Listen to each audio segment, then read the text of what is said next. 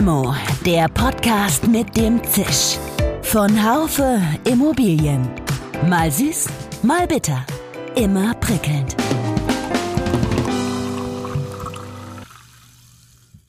das, das, das eben auch. Also müssen wir zwei Mikros halten? Es ist so, es ist so. Das ist ja abgefahren. Komm, Andreas, wir probieren das bei dir. Geht das? Äh, wie heißen die? Tic-Tac-Toe? Ja, so, richtig laut und so. Hört man das? Gut. Fein. Jetzt Thomas. Hier funktioniert gar nichts, ja. Langsamer. Thomas, genau, auch für dich nochmal das Feedback. Du musst langsamer reden, damit die Leute uns verstehen. Und wir müssen ja eh die Zeit überbrücken, weil eine traditionelle Folge ja bei den Hausmeistern eine halbe Stunde geht. Du kommst also noch zu deinem Termin und kannst auch dein Stück Kuchen noch in Ruhe essen. Hallo liebe Limo-Fans, hier ist Dirk Labusch, nicht von den Hausmeistern, sondern vom Podcast Limo und ich sitze hier einen Tag nach der Expo Real mit meinem Kollegen Jörg. Oh, Jörg, komm, sag du, sag du mal drei Takte. Ja, hier ist Jörg Seifert, äh, auch Limo von Haufe Immobilien. Ich meine, das war ja echt ein Ding. Dirk, äh, wo hast du diesen Schnipsel denn her? Es war eine witzige Geschichte. Ich wusste, dass die Hausmeister ihren letzten Podcast aufnehmen wollen am Stand der Immobilienzeitung. Thomas Porten, jetzt kannst du zufrieden sein. Immobilienzeitung ist genannt. Sie waren dort und warteten auf den Techniker, der nicht kam. Und sie hatten ein Mikro, mit dem sie die Welt beschalten, aber kein Mikro, das aufnahmen. Dann gab ich ihnen mein Mikro, weil ich ging da mit einem mobilen Gerät durch die, durch die Gegend und gab ihnen mein Mikro. Dann nahmen sie auf und das waren so die ersten 40 Sekunden. Aber dann wurde das alles wieder gestrichen, weil dann kam der Techniker und dann wurde alles gut und ich konnte mein Ding wieder zusammenpacken und gehen. Jörg, das war eine der, der, der witzigen Szenen. Ansonsten war die Expo für mich nicht witzig, aber sie war grandios. Vielleicht sagst du mal drei Takte, wie, wie du die Messe erlebt hast. Wir wollen nicht ausufern, wir wollen ja unsere, unsere vielen Menschen sprechen lassen über bestimmte Themen, die wir interviewt haben aber das ein oder andere vielleicht am Anfang von dir. Ja, Messe ist natürlich für uns Journalisten wie das Meer und wir sind wie die Fische im Wasser, wenn wir dahin dürfen und raus dürfen und so viele Entscheider und Entscheiderinnen kennen und dort Statements einholen können. Also wunderbar, ich liebe Messe und auch wenn ja, die aktuelle wirtschaftliche Lage ja nicht zu so super Optimismus Anlass gibt. Wirtschaftsforschungsinstitute, Marktresearcher prognostizieren eine Rezession bereits im nächsten Jahr und da müssen sich natürlich alle Marktteilnehmer mit auseinandersetzen und für mich war es sehr spannend, zwar auch ein bisschen leitmotivisch in meinen Fragen an die Teilnehmer, wie gehen die denn damit um? Und um es mal vorwegzunehmen, die sagen, ach, das ist eine Herausforderung, aber wer Immobilienwirtschaft kann, kann auch Krise. Was, Dirk, ist denn so deine Urwahrnehmung jetzt von dieser Messe? Jörg, ich gebe dir völlig recht. Ich bin auch eingetaucht und hatte, hatte viele Geschichten, Moderationen auch und, und so weiter. Und ich muss sagen, wie du, viele, die da waren, sehen die Krise auch als eine Chance an. Ich kann es ja bald überhaupt nicht mehr hören. Dazu wird es auch das eine oder andere zu sagen geben gleich. Aber es war so ein Schatten über der Messe und es waren 40.000 Leute und irgendwie brummte es und für mich ging es nicht zusammen, dass die Menschen fröhlich waren oder fröhlich zu sein schienen, aber dass diese merkwürdigen Rahmenbedingungen da waren. Und ich glaube, ich habe es dann auch von einem Teilnehmer bestätigt ge gehört, es war ein Stück weit so, man hat sich so sehr gefreut, sich wiederzusehen, dass das ein Stück weit über dieser über diesen krisenhaften Gedanken lag und wo man ja gar nicht weiß, wo es wo äh, wo es endet. Optimismus ein Stück weit oder ob es Zweckoptimismus ist, ich weiß es nicht. Lass uns reinhören in ein paar Statements. Ich fange an mit dem Statement von Maren Kern, Vorständin beim Verband Berlin-Brandenburger Wohnungsunternehmen BBU. Die sagte zum Thema Stimmung Folgendes.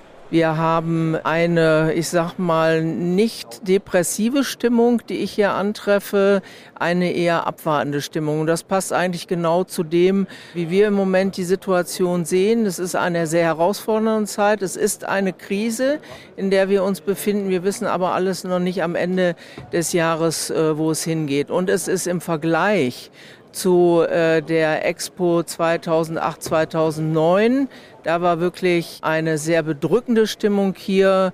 Äh, die finde ich hier aktuell nicht wieder. Ich sitze hier mit Nikolai Baumann, dem Principal Country Manager Germany von Avison Young, einem kanadischen Unternehmen.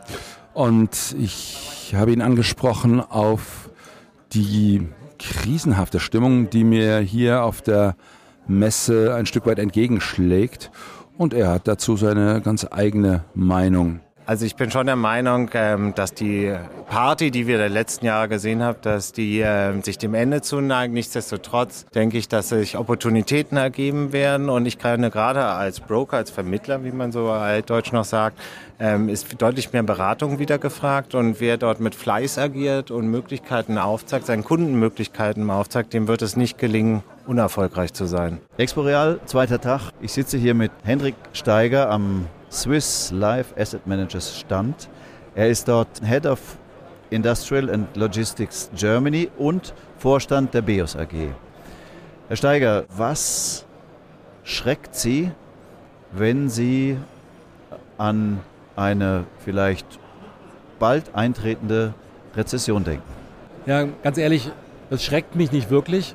Das wird sicher Arbeit erzeugen und äh, man wird sich sicher viele Dinge genauer angucken äh, müssen. Aber der entscheidende Punkt, äh, den wir aus allen Krisen vorher gelernt haben, ist, diese Zeiten bringen auch immer eine Menge Chancen. Und gerade wenn die vom Markt verschwinden, die eigentlich immer nur von den positiven Yield Compressions äh, profitiert haben und nicht das tiefe Know-how und Kapital hatten, verschwinden, dann bleibt genau für die Leute, die diese beiden Punkte haben, also Kapital, Know-how, die Märkte kennen, die Chancen übrig. Und deswegen erwarten wir, dass wir bei aller Zusatzarbeit, die das bringen wird, vor allen Dingen eine Menge Chancen erwarten können und die werden wir mal nehmen. Was bedeutet die Krise nun für die Bankenlandschaft und was bedeutet sie für einen Crowdfunding-Anbieter? Ich habe auf der Messe mit Björn Kombecher da gesessen und ihn dazu befragt. Er ist Managing Director von Estate Guru Deutschland. Gerade die Bankenlandschaft, die Bankenlandschaft hat natürlich gerade nicht nur seit der aktuellen Krise, sondern auch vorher schon Basel, Solvency. Es gibt sehr, sehr viel Regulatorik. Das heißt, Banken haben auch einen gewissen Anspruch an das, an das Thema Eigenkapitalrendite. Das macht es gerade jetzt im jetzigen Umfeld den Banken noch schwieriger überhaupt zu agieren. Was passiert? Was beobachten wir? Wir beobachten, äh, dass Banken äh, zunehmend zurückhaltender werden. Das bedeutet wirklich nur noch ihre äh, bekannten, gerateten Bestandskunden nehmen, große Kunden nehmen mit einer hervorragenden Bonität. Was aber dann eben auch in der Folge passiert, ist, dass, ähm, dass kleinere Kunden, die vielleicht nicht dieses Volumen oder diese Bonität verfügen, aus dem Raster auch herausfallen. Warum gibt es dieses Thema Alternative Lending und können wir eben teils ja auch gemeinsam mit Banken sogar daran arbeiten, eben diese Kunden, die durchs Raster fallen, die eben ähm, nicht gerade bei der Bank äh, das Thema Geschwindigkeit äh, suchen, aber auch nicht bekommen, da sind wir eben gut und da können wir als Estate Guru oder als Crowdfunding-Plattform unterstützen. Für uns speziell bei Estate Guru sehe ich, dass äh, Kunden das Momentum gerade nutzen um auch teils besser einzukaufen, Opportunitäten zu nehmen und gucken, es ist alles länger, es dauert alles länger, aber jetzt werden auch äh, Kunden dazu animiert, eben äh, gute Gelegenheiten zu suchen. Vor mir steht Christoph Winkelmann, Mitglied des Vorstands der Arealbank. Herr Winkelmann, zu früher Stunde am zweiten Tag, wo investiert man denn noch im Immobilienbereich angesichts schwieriger werdender Rahmenbedingungen? Ja, also erstmal generell, man kann noch in den Immobilienbereich investieren. Äh, das sage ich nicht nur, weil wir dort natürlich Liquidität zur Verfügung stellen. Wo investiert man im Immobilienbereich? Es kommt immer auf den Zyklus in dem jeweiligen Land, für uns gerade die Länder natürlich wichtig, oder Stadt an. Und dann dort reagiert nicht jede Immobilienklasse gleich mit allen anderen Immobilienklassen. Das heißt zum Beispiel heute ein Hotel in Paris ist ein wunderbares Investment. Die Hotels sind wieder voll. Trotz steigender Kosten steigen auch die Raten. Und im Bürobereich sagen sie vielleicht, kann man auch nicht mehr investieren. Heute ist ja alles Work from Home. Das stimmt nicht ganz, denn auch in Paris kann man gut in ähm, Büros investieren. Dort ist der Leerstand bei unter 2%. Limo, Erster Tag Expo. Ich sitze hier mit Jan Hoffmeister und Alexandre Greyer von Drooms. Ich möchte mal von dir, Alexandre, wissen, was ist denn aus eurer Perspektive, also wo ihr quasi die Markttransaktionen über euren Datenraum ja im Blick habt, was ist da die Aussicht für die Immobilienwirtschaft, sagen wir mal, in der nächsten Zeit? Geht es schwer runter? Äh, wohin zeigen die Indikatoren? Lieber Jörg, du fragst gerade äh, oder bittest mich da, darum zu orakeln oder in eine, eine äh, Glaskugel zu gucken. Die habe ich natürlich nicht. Was ich dir sagen kann, ist, äh, dass wir sehen, dass die Geschwindigkeit der Transaktionen runtergegangen ist. Es ist langsamer geworden, es dauert länger, bis äh, Datenräume geschlossen werden. Die Anzahl ist erstaunlicherweise nicht dramatisch runtergegangen. Äh, insofern muss man weiter beobachten, wo die Reise hingeht. Aber mehr kann ich zu diesem Augenblick tatsächlich für die Zukunft nicht sagen. Obwohl Energieanbieter auf der Exporeal nicht ausstellen dürfen, was ich für geradezu grotesk halte in dieser Zeit, war das Thema Energie und Gasversorgung ein großes Thema. Ich habe dazu ein Statement von Dr. Carsten Schmidt, CEO von Amperes Energy. Aus meiner Sicht ist es tatsächlich so, dass der äh, Gaspreisdeckel zwar jetzt zu einer kurzfristigen Entlastung äh, der Bundesbürger führt, ich glaube aber, es ist letztlich nicht nachhaltig. Also wir haben das Problem, dass äh, der Gaspreisdeckel ähm, die Bürger dazu weiterhin verleitet, Gas letztlich verschwenderisch zu nutzen. Und wenn wir ganz ehrlich sind, wir werden diesen Winter vielleicht kein Problem haben, aber spätestens im nächsten Jahr die Herausforderung haben, ähm, die Gasspeicher überhaupt wieder zu füllen. Und vor dem Hintergrund äh, tendiere ich tatsächlich eher dazu, diese Gelder einzusetzen, um Geschwindigkeit in die Innovationskraft des Landes reinzubekommen. Sprich äh, beispielsweise äh, Wasserstofftechnologien zu erschließen und Wasserstoff der Industrie zur Verfügung zu stellen. Oder aber auch die Anlagentechnik im Immobiliensektor zu modernisieren, Wärmepumpen, Photovoltaikanlagen reinzubringen und damit uns nachhaltig von Gas zu entkoppeln. Ich habe den CEO von Techem, den Matthias Hartmann äh, hier zu Gast und äh, es war eine sehr interessante äh, Runde und ich möchte einen Aspekt mal äh, herausgreifen. Sagen Sie, der hydraulische Abgleich ist ja jetzt quasi Vorschrift geworden. Ist das ein Verdienst der Techem Lobbyarbeit? Denn Sie sagen das ja schon 10, 15 Jahre mindestens. Also tatsächlich ist es ja so, dass äh, das Ministerium diesen verpflichtenden Heizungscheck gefordert hat. Der hydraulische Abgleich spielt dabei sicherlich eine Rolle. Aber um Ihre Frage erstmal ganz konkret zu beantworten, das hat nichts mit unserer Lobbyarbeit zu tun. Gleichwohl macht es natürlich Sinn. Wir wissen ja aus der Bald-Best-Studie, die die Betriebsführung von Heizungsanlagen in Mehrfamilienhäusern untersucht hat, dass 80 Prozent der Anlagen zu hoch eingestellt sind.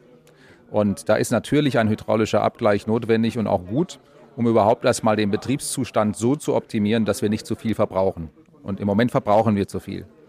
Ähm, das alleine langt aber allerdings dann nicht, denn wir müssen uns gemeinsam darum kümmern, dass wir eine optimale Betriebsführung möglichst digital hinbekommen. Und das sind natürlich die Angebote, an denen wir eigentlich auch arbeiten. Das heißt, der hydraulische Abgleich ist ein Lösungsbaustein, den es braucht. Der ist gut und der ist auch richtig.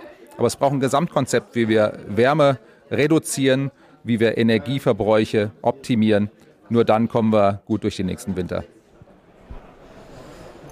Expo Real kurz vor dem Eröffnen der Feierabendlichkeiten hier auf der Expo und ich habe das große Vergnügen mit Michael Moritz, dem Geschäftsführer der Visag, hier zu sitzen und wir haben einiges gefachsimpelt über ja, die Wichtigkeit von Facility Management in Zeiten von ESG.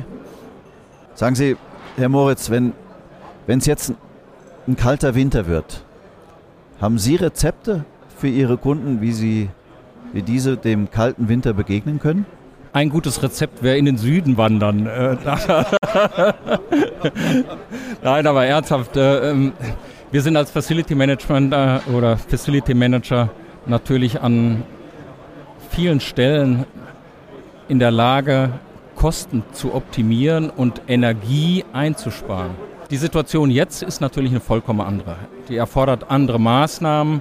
Und wenn wir mal so nach Deutschland schauen und die, die, die Horrorszenarien, äh, die uns jetzt vielleicht alle vor Augen sind, auf einmal kein Gas mehr da und wir müssen in erheblichem Maße einsparen, dann sind wir gerade dabei, auch mit Kunden übrigens, äh, Konzepte zu entwickeln, richtige radikale Schritte zu machen. Was meine ich damit?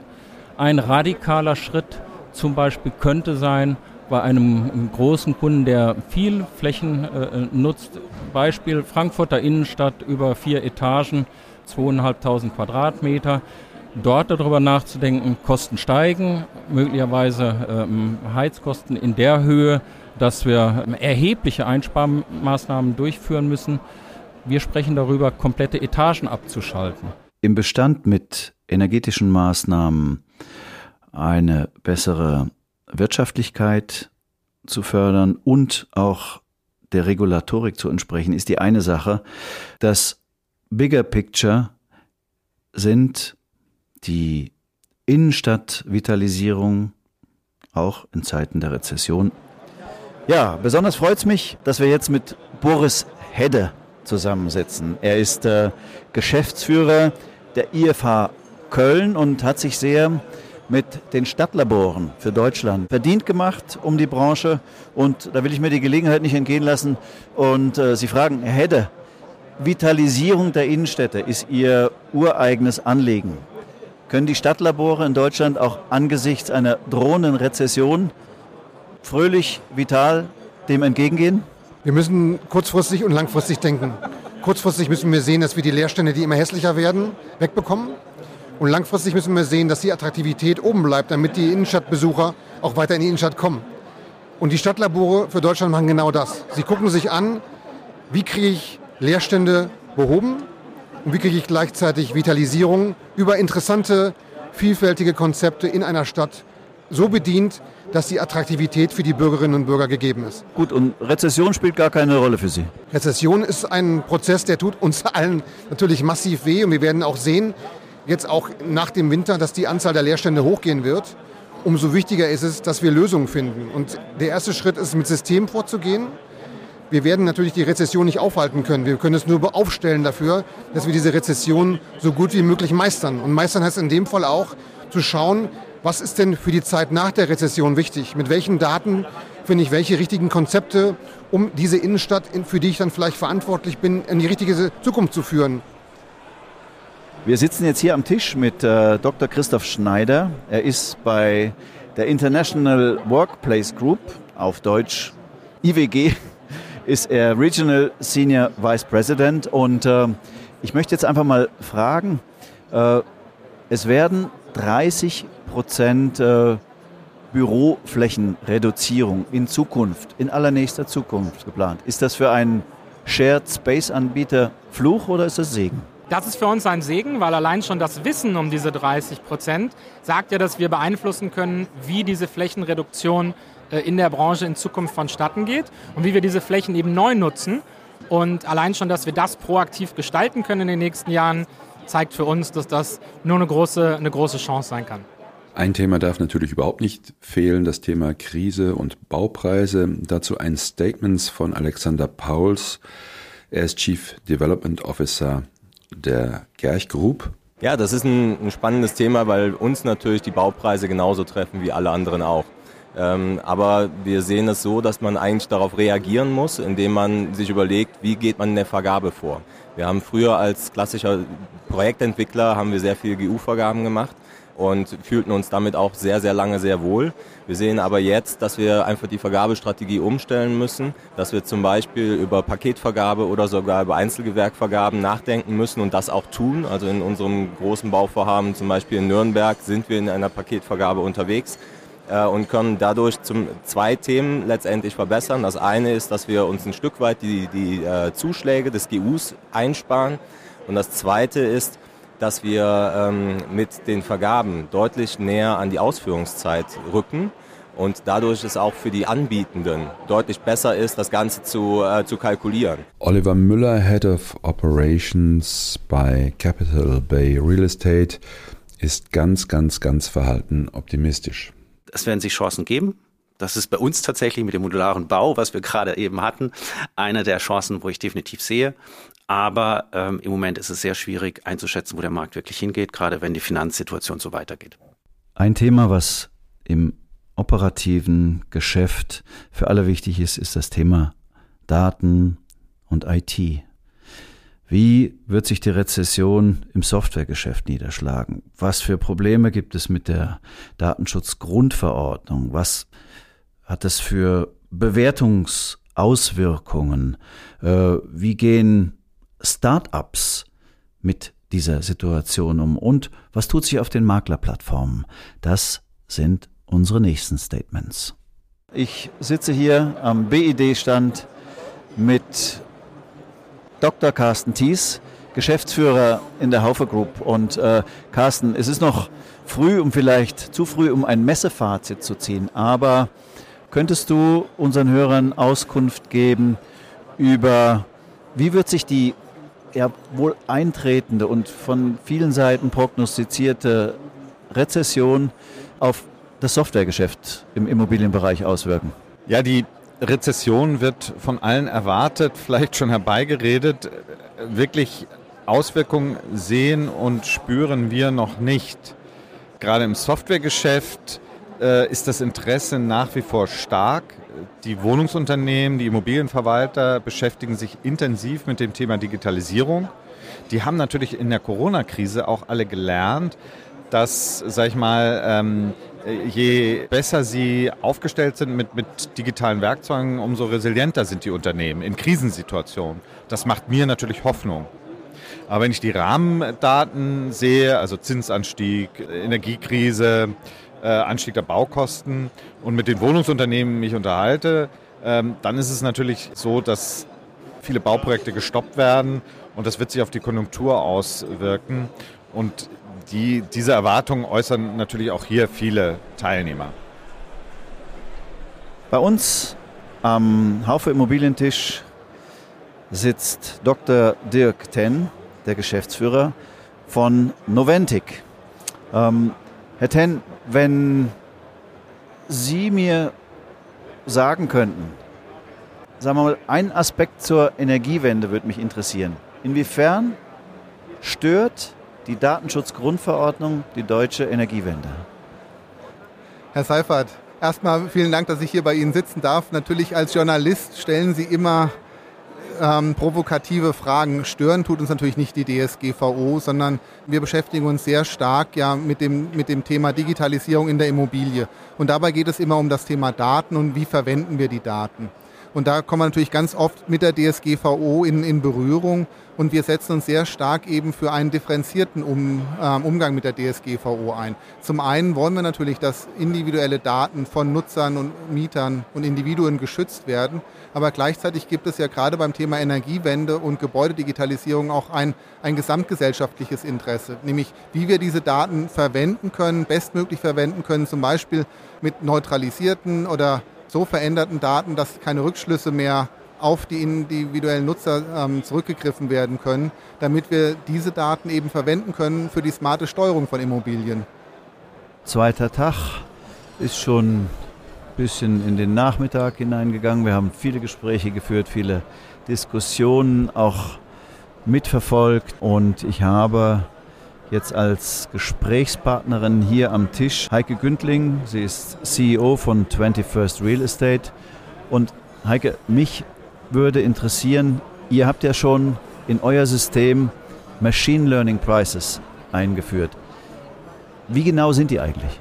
Also wir haben natürlich verschiedene Kunden, die auch immer wieder unter unterschiedlichen Gesichtspunkten diese, diese Daten hinterfragen und ähm, auch challengen.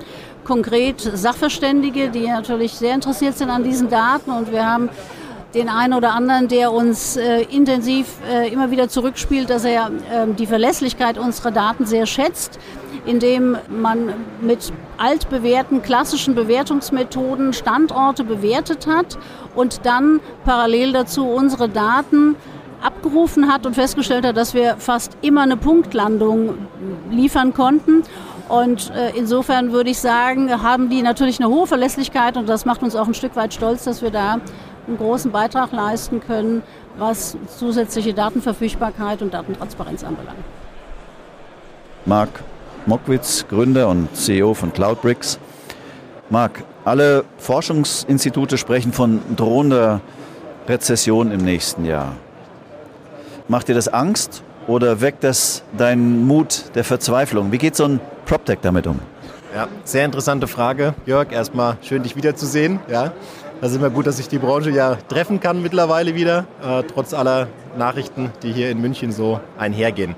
Ähm, sehr gute Frage. Ähm, wir, es zahlt im Prinzip sich aus, was wir über die letzten Jahre gemacht haben. Denn wir haben ja nie ein, ein großes äh, Funding, viel Geld äh, irgendwo gestreut, sondern wir sind sehr sukzessive, sehr äh, konservativ, aber äh, mit dem Geld, was wir hatten, eben äh, sehr schlau umgegangen und haben eigentlich ähm, sind Schritt für Schritt gegangen und sind da sehr zufrieden, weil wir jetzt auch nicht in der, in der Drucklage sind, ähm, das zu verändern. Wir gehen genau diesen Weg weiter. Deswegen, ich, ich halte es für hochwahrscheinlich, dass diese Rezession kommt, ja, wenn man die ganzen Faktoren sieht und die, und die Nachrichten schaut und da auch ins Umfeld, ins PropTech-Umfeld schaut, auch dann äh, sehen wir, dass sich da einfach was bewegt. Ja? Also wir haben auch schon mit einigen gesprochen, die auf uns zukamen, die nach äh, einer Übernahme gefragt haben, die nach Investoren gefragt haben, wo man ja auch eine gewisse Konsolidierung äh, sieht, auch, ne? was ja auch damit zu tun hat, dass eben die Investoren nicht mehr Schlange stehen bei den PropTechs und der Hype einfach jetzt in, die, in der normalen Welt, in der Realität ankommt und somit auch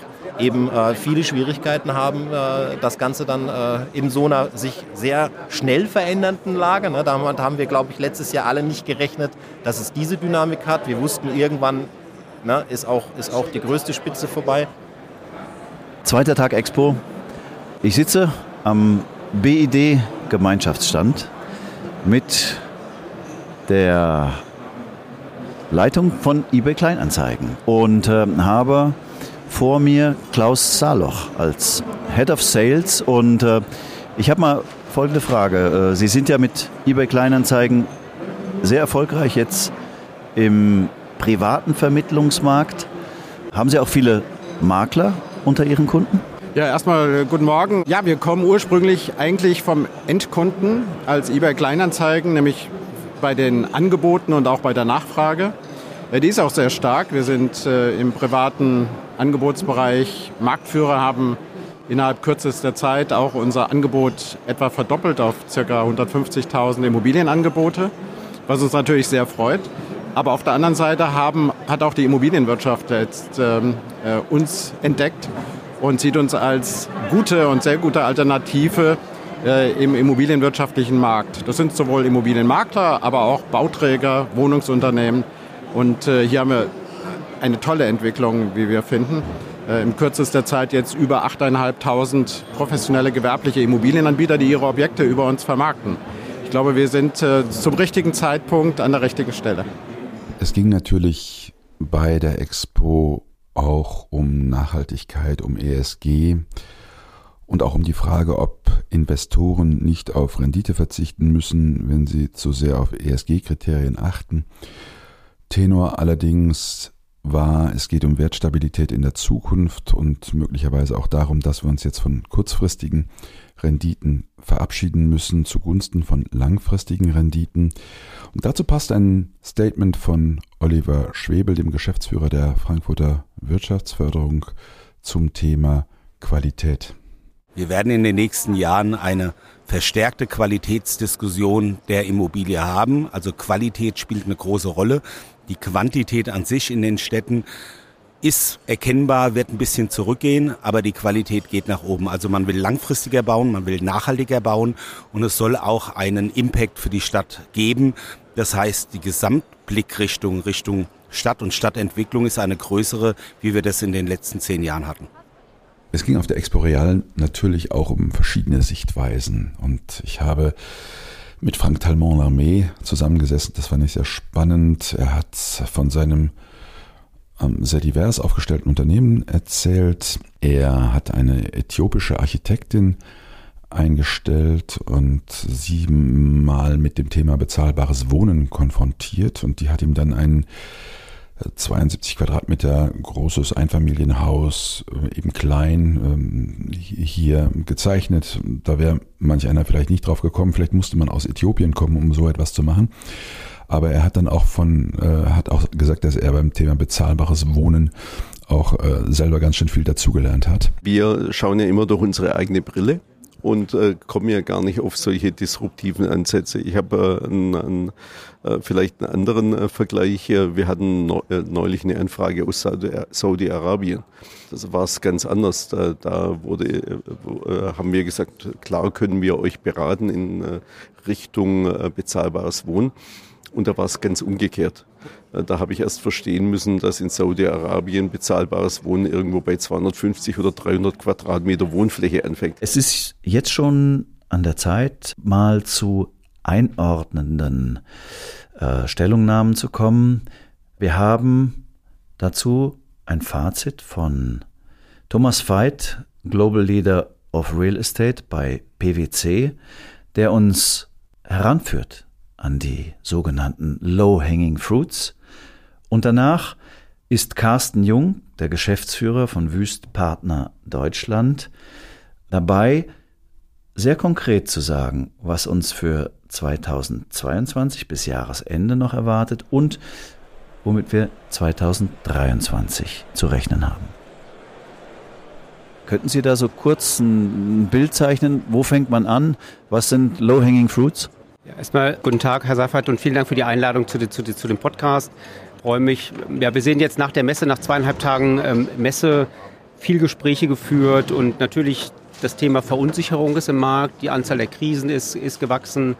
Wir haben das Thema äh, Inflation, Energie, Transformation. Da ist natürlich auch die Diskussion, fallen jetzt die Themen wie ESG oder Digitalisierung vielleicht hinten runter, weil man sich fokussiert eben auf andere, auf die anderen, sagen wir mal, finanziellen Themen jetzt erstmal stützt. Wenn man mal so ein bisschen die Aktienkurse anguckt von börsennotierten Immobiliengesellschaften, das sieht ja schon gruselig aus. Aber so das Marktfeedback, was ich genommen habe, ist ganz klar, dass man sagt, ESG ist ein Thema, was auch über die Regulatorik zunehmend da ist und die EU ruckelt da auch nicht dran. Das Thema ist da, bleibt da. Im Vergleich zu den letzten Krisen vor 10 Jahren, vor 20 Jahren ist das anders. ESG bleibt da, ist here to stay. Und es wird auch angegangen. Ja, der Bedarf ist da. Wir haben alle einen sehr heißen Sommer hinter uns, wo wir das wirklich erleben konnten, dass wir irgendwie was machen müssen. Und das wird auch weiter fortgesetzt.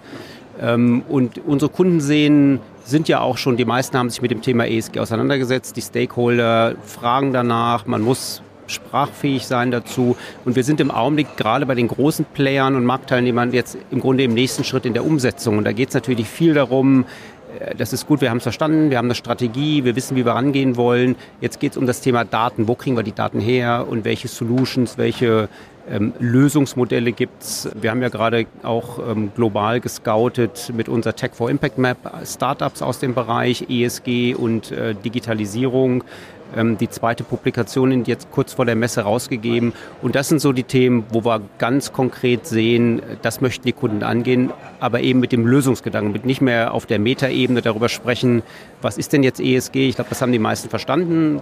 Die meisten sage ich nicht alle, aber ähm, und jetzt geht es darum, wie setzen wir es denn konkret um? Und das sind für mich eigentlich die Low-Hanging Fruits, wo man jetzt einfach loslegen muss, ähm, im ESG-Kontext zu gucken, Daten sammeln, Lösungen suchen, weil das ist etwas, mit dem wir uns zunehmend beschäftigen werden müssen. Die EU-Regulatorik schreitet ja weiter voran. Steht uns auch in diesem Jahr noch eine Abwertung auf breiter Front bevor? Danke für die breite Front. Das gibt mir jetzt die Möglichkeit, da ein bisschen schwammiger zu werden. Nein, Spaß beiseite. Wir nehmen durchaus mit von der Expo Real eine Fortsetzung des weniger intensiven Marktes. Der Markt bleibt relativ ruhig, auch aus meiner Sicht für den Rest des Jahres. Und das wird dem gesamten Markt auch eine gewisse Stabilität verleihen, weil es eben keine Evidenz von fallenden Preisen gibt. Ich glaube schon, dass der breite Markt dieses erwartet. Wir werden aber die konkreten Vergleichstransaktionen in diesem Jahr, wenn, dann höchstens vereinzelt sehen. Und ich denke, das wird den Markt erstmal technisch stützen, dass wir keine Transaktionen sehen, die vergleichbar zu Transaktionen vom letzten Jahr signifikant niedriger sind. Diese Transaktionen finden einfach noch nicht statt. Und insofern glaube ich, werden wir ein relatives ruhiges Jahresende haben. Okay, und der Sturm kommt dann im Frühjahr? Ich vergleiche das gern mit der letzten großen Rezession, die wir hatten in der Finanzkrise. Da hat sich aus meinem Verständnis die Immobilienwirtschaft mal untergehakt. Die Banken, die Eigentümer, die Berater und haben in einer gemeinsamen konstatierten Aktion das Absinken des Marktes ein Stück weit verhindert. Es gab die berühmten Fire Sales nicht, die ja damals diskutiert wurden. Jeder Konferenz war Fire Sale. Ist der Fire Sale der marktbestimmende, der, die marktbestimmende Transaktion oder ist das die Ausnahme, die gerade in Marktwertdefinitionen nicht enthalten ist? Und der Markt hat sich gegenseitig gestützt und wir haben alle diese Fire Sales vermieden und deswegen gab es nicht dieses Abfallen, wie beispielsweise in UK, wo wir in einem Jahr 30 Prozent Wertverlust hatten. Ich glaube, das wird auch dieses Jahr so ähnlich wieder funktionieren. Es gibt auch verhältnismäßig wenig Druck im Markt. Wir haben auf der Finanzierungsseite eher eine Entspannung, anders als damals, wo wir LTVs von 80, 90, zum Teil 100 hatten. Banken sind sehr viel weniger engagiert. 50 ist in der Vergangenheit so der, der Durchschnitt gewesen. Und selbst wenn die Werte jetzt fallen, werden wir nie in LTVs von 80, 90 oder 100 kommen. Und genau das ist der Druck, den wir diesmal nicht haben. Wir haben, glaube ich, diesmal den Druck von der Finanzierungsseite in der Art und Weise, dass die Finanzierungszinsen sprunghaft gestiegen sind und wahrscheinlich auch da bleiben, wo sie jetzt sind. Und das wird den Markt mittel- bis langfristig, also irgendwann im nächsten Jahr werden wir es mit Sicherheit merken, schon beeinflussen. Hannes Eckstein, Vorstand von Aurepa Advisors, hatte noch etwas anderes auf dem Herzen eher so eine Art äh, Aufruf auch an den Markt zu kommunizieren miteinander. Wir haben das vor einigen Jahren äh, zur Lehman-Krise erlebt, dass quasi Stillstand, Handlungsunfähigkeit zu verspüren war, auch die Marktteilnehmer nicht mehr miteinander kommuniziert haben. Und das hat dazu geführt, dass auch der Markt sich eigentlich nicht mehr weiterentwickeln konnte. Ähm, und das sehen wir aktuell dann doch eine bessere Situation, weil man also auch merkt, selbst wenn man mit den Marktern zum Beispiel spricht, es gibt immer noch Angebote, es wird immer noch kommuniziert und auch wenn die Pricings vielleicht noch nicht zusammenpassen, hat man dadurch eben eine Situation, dass sich die, die Marktentwicklung langsam fortschreitet und im Zweifel auch wieder irgendwann ein Punkt gefunden wird, wo dann beispielsweise Verkäufer und Käufer oder Vermieter und Mieter zueinander finden. Und das, glaube ich, ist das Wichtige, dass wir das so ein bisschen versuchen, in der aktuellen Situation beizubehalten, auch unter dem Stern der, der Messe aktuell. Ja, meine lieben Zuhörerinnen und Zuhörer, liebe Limo-Fans, jetzt sind wir am Ende unserer Limo, unserer Expo-Nachlese. Normalerweise hören wir ja immer auf, oder ich jedenfalls, mit der Frage, mit wem würden Sie gerne eine, eine Limo trinken? Jetzt heute haben wir einen anderen Schluss. Jörg, dazu kannst du am besten was sagen. Bleiben Sie uns gewogen, alles Gute. ja, das sowieso. Also ich hatte noch eine wunderbare Geschichte bei mir am Tisch und zwar war Ron Hess, das ist der Leiter Vertrieb von Ongeo, die haben einen Papageien namens Lora, den sie 15 Jahre auf alle Messen mitgeschleppt haben. Und jetzt ist er erstmals abhanden gekommen. Aber hören Sie selbst und machen Sie es gut. Ciao. Ja, in den 15 Jahren, die wir jetzt schon auf der Expo sind, haben wir immer einen riesen, riesengroßen Plüschpapagei mit. Das ist immer äh, eine Landmarke, jeder erkennt den wieder, jedes Jahr, der ist da. Wir wollten den schon längst einmotten, bringen es aber nicht übers Herz. Letzte, letzten Abend hatten wir eine große Standparty, haben da auch ein bisschen gefeiert und da ist es nach 15 Jahren wirklich passiert, das, was wir immer gedacht haben, würde viel früher passieren. Der Vogel wurde uns geklaut. Er war weg, er war nicht mehr zu sehen. Wir mit einem lachenden und weinenden Auge, weil wir waren noch in Feierstimmung. Aber eine Ära geht zu Ende, haben diesen Vogel natürlich sehr vermisst. Wollte ich so nicht auf mir sitzen lassen und habe über LinkedIn ein, eine Vermisstenanzeige geschaltet. Auch ein bisschen humorvoll geschrieben. Hashtag äh, Papageisel, Hashtag Vogelfrei. Und tatsächlich habe ich nach zwei Stunden äh, mit sehr vielen Impressionen, sehr vielen Likes ein random ein Foto bekommen aus irgendeinem Gasthof mitten in München am Frühstücksbuffet mit diesem Vogel. Ja. Er wurde anscheinend in München streunend äh, durch die Straßen ziehend äh, gesehen in dunkler Nacht und der Finder hat ein Herz und hat ihn zu sich genommen. Lustigerweise hat er mir dann auch gezeigt, der hat den ganzen Abend dokumentiert. Der hat mir Fotos mit dem Vogel aus dem Restaurant, aus der Kneipe, aus dem Hotelzimmer und aus dem, aus dem Frühstücksbuffet geschickt. Um 12 Uhr diesen Tages gab es die Übergabe. Wir waren alle glücklich. Ist unser Maskottchen, der Liebling aller Kollegen. Und die Macht der sozialen Medien, sage ich nur. Ja, danke, Ron Hess. Herrliche Geschichte. Expo Real mal anders.